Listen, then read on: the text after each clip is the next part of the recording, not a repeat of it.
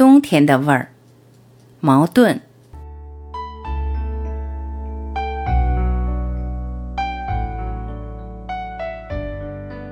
诗人们对于四季的感想大概颇不同吧。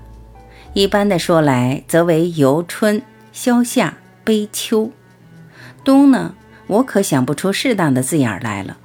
总之，诗人们对于冬好像不大怀好感，于秋则已悲了，更何况秋后的冬。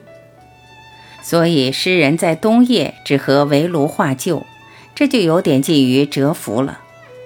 幸而冬天有雪，给诗人们添了诗料。甚而至于踏雪寻梅，此时的诗人俨然又是活动家。不过梅花开放的时候，其实冬已过完，早又是春了。我不是诗人，对于一年四季无所偏赠，但寒暑数十亿而后，我也渐渐变出了四季的味道。我就觉得冬天的味儿好像特别耐咀嚼，因为冬天曾经在三个不同的时期。给我三种不同的印象。十一二岁的时候，我觉得冬天是又好又不好。大人们定要我穿了许多衣服，弄得我动作迟笨，这是我不满意冬天的地方。然而野外的茅草都已枯黄，正好放野火，我又得感谢冬了。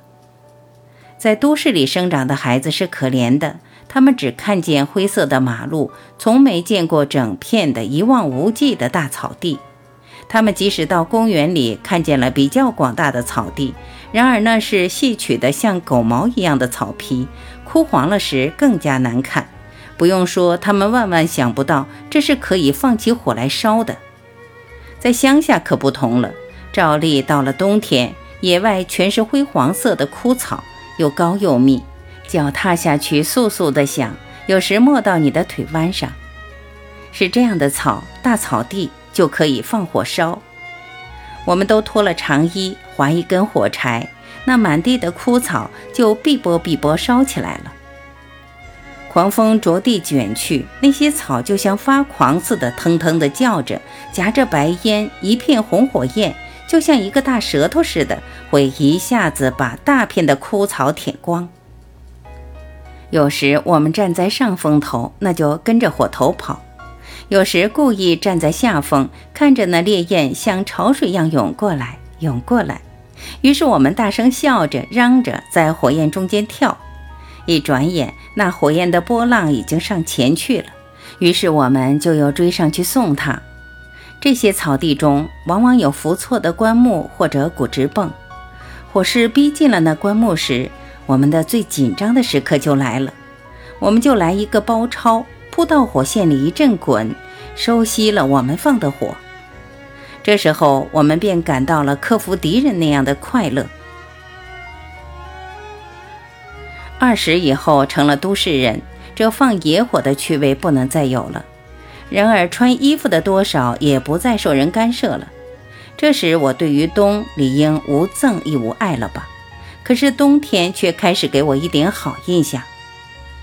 二十几岁的我是只要睡眠四个钟头就够了，我照例五点钟一定醒了。这时候被窝是暖烘烘的，人是神清气爽的，而又大家都在黑甜香，静得很，没有声音来打扰我。这时候躲在那里，让思想像野马一般飞跑，爱到哪里就到哪里。想够了时，顶天亮起身。我仿佛已经背着人，不声不响，自由自在做完了一件事，也感得一种愉快。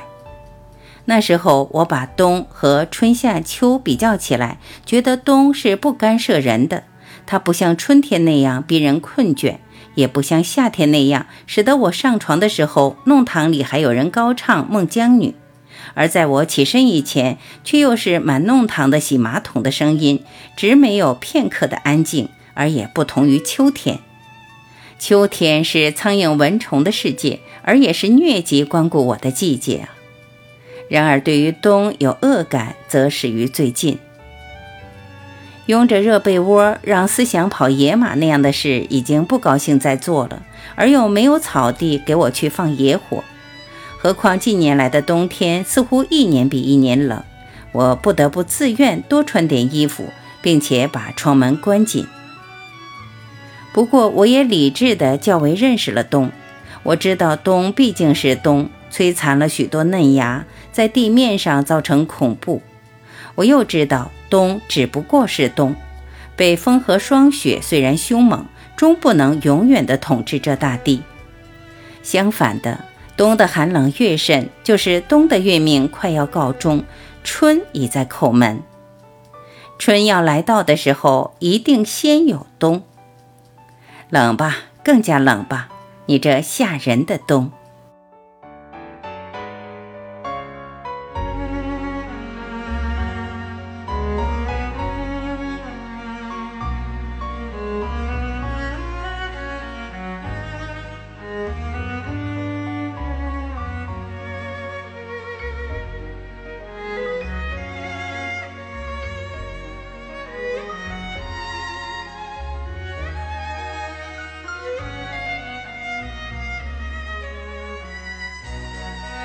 感谢聆听，我是婉琪，再会。